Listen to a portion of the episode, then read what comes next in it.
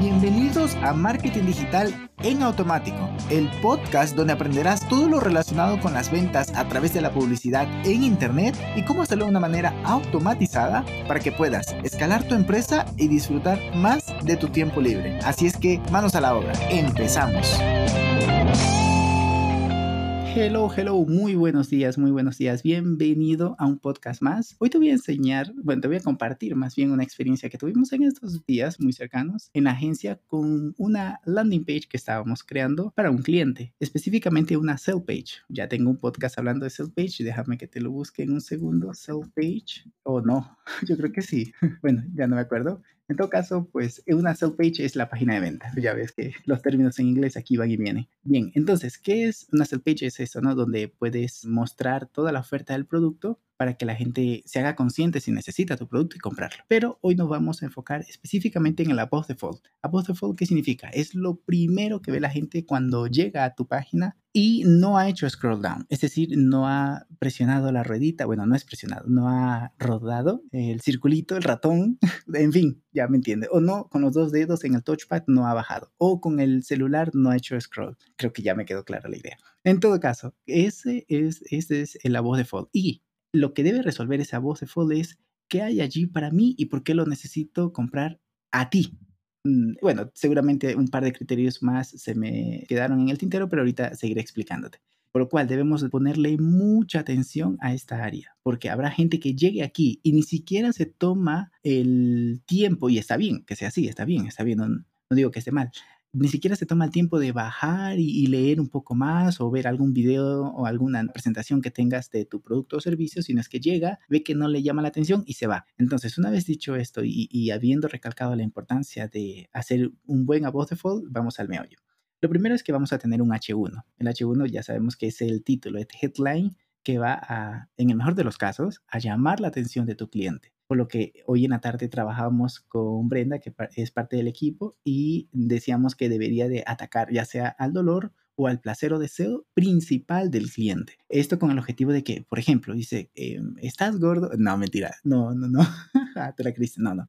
Eh, por ejemplo, si lo que quieres es mejorar tu alimentación dentro del mundo fitness, entonces eh, no sabes cómo prepararte recetas saludables, entonces ya con eso, ah, vale, claro, yo sé que no sé. Entonces puede ser que aquí encuentre algo para mí, pero ojo, previo a esto, que estoy obviándolo totalmente, debió haber un buen anuncio o un buen email, un buen story, un buen contenido orgánico, lo que sea que llevó a la gente aquí.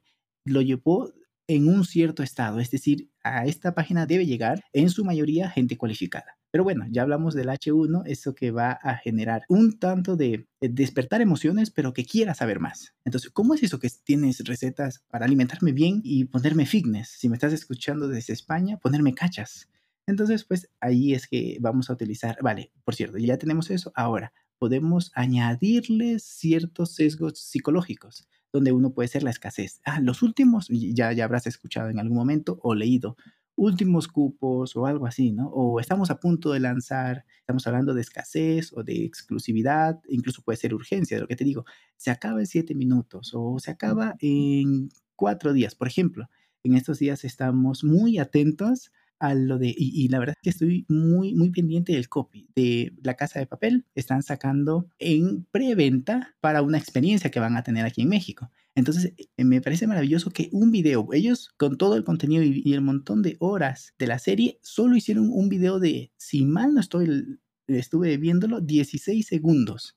16 segundos habiendo, o sea, ellos lo, habiendo logrado que la gente se vea la serie en una sola noche, una serie que probablemente dure cuatro horas para los mortales, em, pero si lo ves en velocidad acelerada puede ser menos, ¿no? En todo caso, ellos con todo ese branding, creo que ya me fui por otro lado, con todo ese branding, con todo ese awareness que tienen, solo con 16 segundos lograron crear esa expectativa de que yo quiero estar allí. Ojo, también luego acompañado con el copy, de que sé parte de esto, la parte exclusiva, la parte de preventa, ¿no?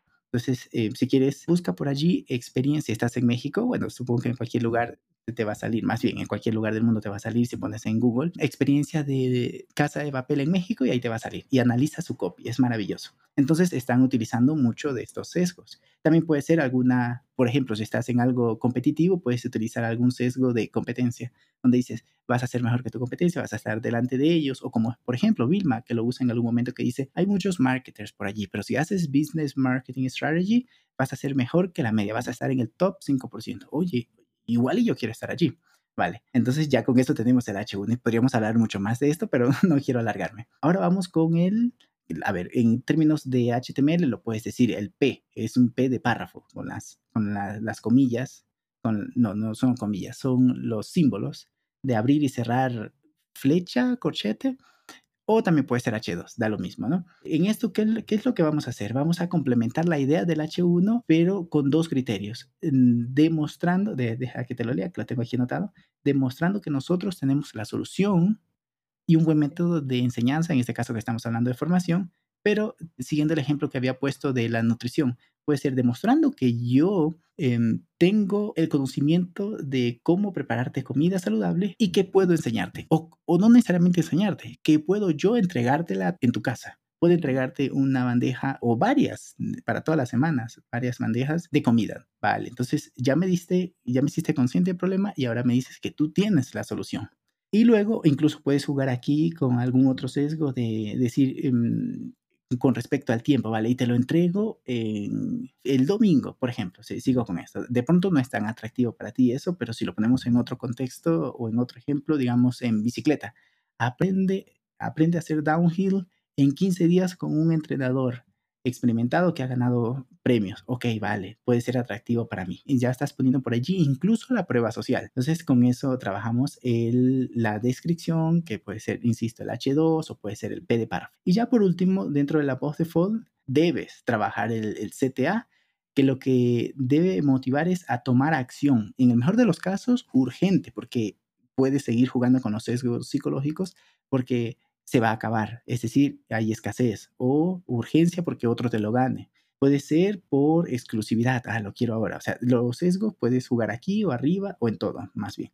Y ya por último, si quieres añadirle un plus, puedes poner sesgos de autoridad. Es decir, puedes poner allí algún logo de hemos aparecido. Por ejemplo, esta, eh, esto que estamos aquí ofertando. El jugador ha estado en Barcelona, España, y ha jugado con Messi. Y tenemos fotos de él jugando. Entonces, eso y, el otro integrante ha estado en Sevilla, o sea, y así varios equipos, ¿no? Entonces, tenemos esa prueba social para ponerla aquí decir, oh, ah, caray, o sea, que no es solamente que saben y dicen que saben y, y, en el video, podríamos hablar en otro momento de un video que podría acompañarlo allí, que básicamente sería el resumen de todo esto que he dicho, o sea, no, no hay ningún misterio, pero además pones, ya que lo dices, que puede ser que te crean o no, dependiendo de la autoridad, de todo el branding que tengas y de todo el posicionamiento de marca, pero además si pones y lo demuestras, eso te va a ayudar muchísimo a convertir sin que hagan scroll down. Eso es lo genial. Esto lo puedes analizar luego con Hopjar, puedes analizar un mapa de calor a ver hasta qué, eh, bueno, cómo es la usabilidad, cómo el usuario está por allí manejando la web, pero además cuánto es el porcentaje de scroll down. También lo puedes hacer con Google Analytics, pero te recomendaría Hopjar, que está genial porque graba la interacción del usuario dentro de la web, ya sea en mobile, en tablet o en desktop. Pues nada más, por aquí te lo dejo. Espero que vuelvas a este podcast cuando necesites hacer una voz de o pues que me contactes.